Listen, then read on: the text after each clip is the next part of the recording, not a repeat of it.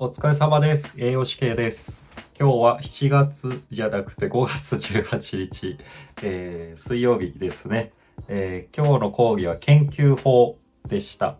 で、まあ毎週水曜日の恒例なんですけど、今日は研究の方法の中で紹介していきたいと思います。で今日は研究デザインについてでした。で研究のデザインっていう何かっていうと、まあ、例えば疫学研究で言えばっていうところもあったんですけど、えっと、症例の研究ですね。えまあ皆さん職場でやられてる方も多いかと思うんですけど、まあ症例検討とか、えある特定の疾患に対する、研究であったりとか、え特定のものに対する、研究ですね。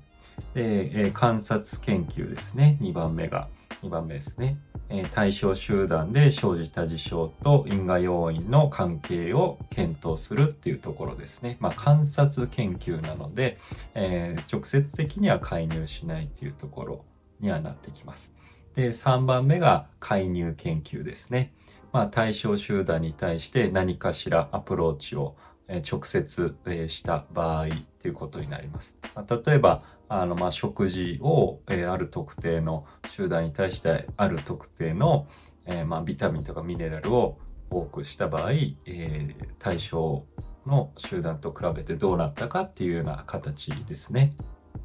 はい。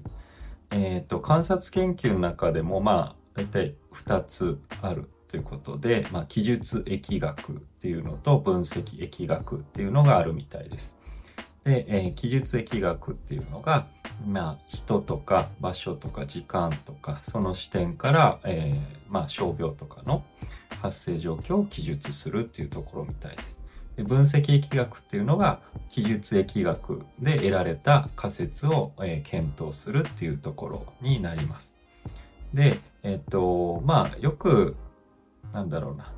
地域の相関係、まあ、えーまあ、お塩を取りすぎてるとか、甘いものを取りすぎてる地域があって、えーそれが、まあ、心臓血管とか糖尿病とかが多いっていうようなデータが出ても、えーまあ、その食塩摂取自体とか甘いもの自体がもう絶対、えーまあ、心疾患になるとか糖尿病になるっていうことではないっていうことが、まあ、研究の、まあ、結果のミソかなっていうところで、えお話がありました。まあ、絶対ってことは、まあ、絶対ないってことになりますね。はい。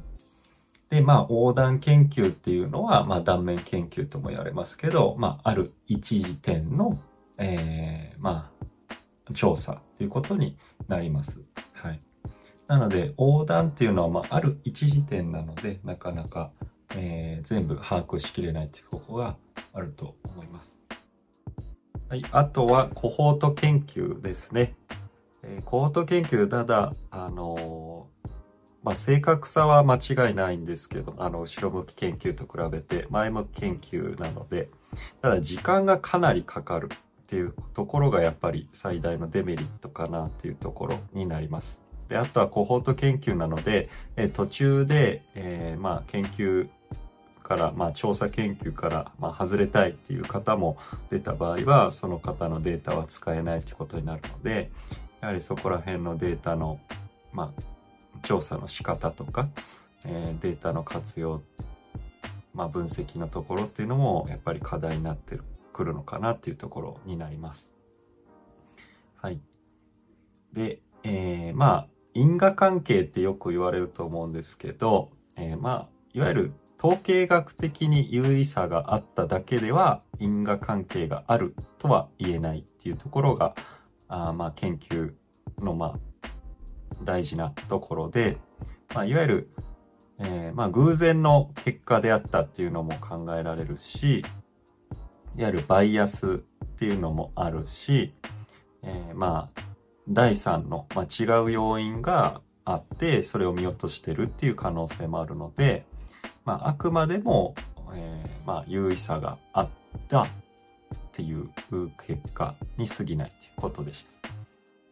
で、まあ、研究に関しては、まあ、絶対、えバイアスは、の影響は除けないというところが、まあ、ありまして、それがやっぱり研究の限界ですし、えー、まあ、行楽って言って他の第三の影響もあったっていうのは、やっぱり考慮しないといけないので、それを、え、考察していくっていうことになります。で、因果関係の判定基準っていうのが、えー、まあ大体、えー、9つあるみたいで、えー、まあいわゆる、えー、強固性、相対危険度が十分大きい。一致性で同じ結果、まあ多分再現性みたいなところですかね。時間性、原因と結果の時間的位置が、まあ、合ってる。で特異性、暴露がないと発生が少ない。整合性、知見や理論と矛盾しない。え、生物学的、え、傾斜、え、両反応性が見られる。生物学的妥当性、細胞組織の反応が知見と矛盾しない。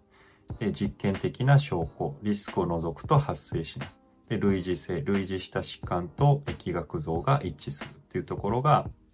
え、上がっていました。で、えっと、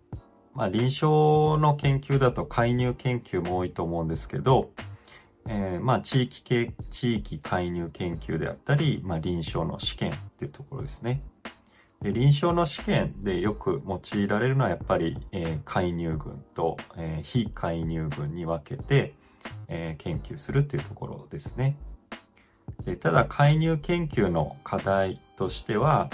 やっぱりその介入してる群と介入していない群で、まあ、差は出るとは思うんですけど、まあやっぱり有益な介入してない方に有益な結果が出ない。またその逆もしかりでっていうなった場合にやっぱり不利益が生じる。っていうのがやっぱりなんていうか介入研究のまあ限界というような感じであるかなというところになりますね。でまあいろいろあったんですけどまあちょっと、まあ、難しい話は置いといて、えー、今日は以上にしたいと思います。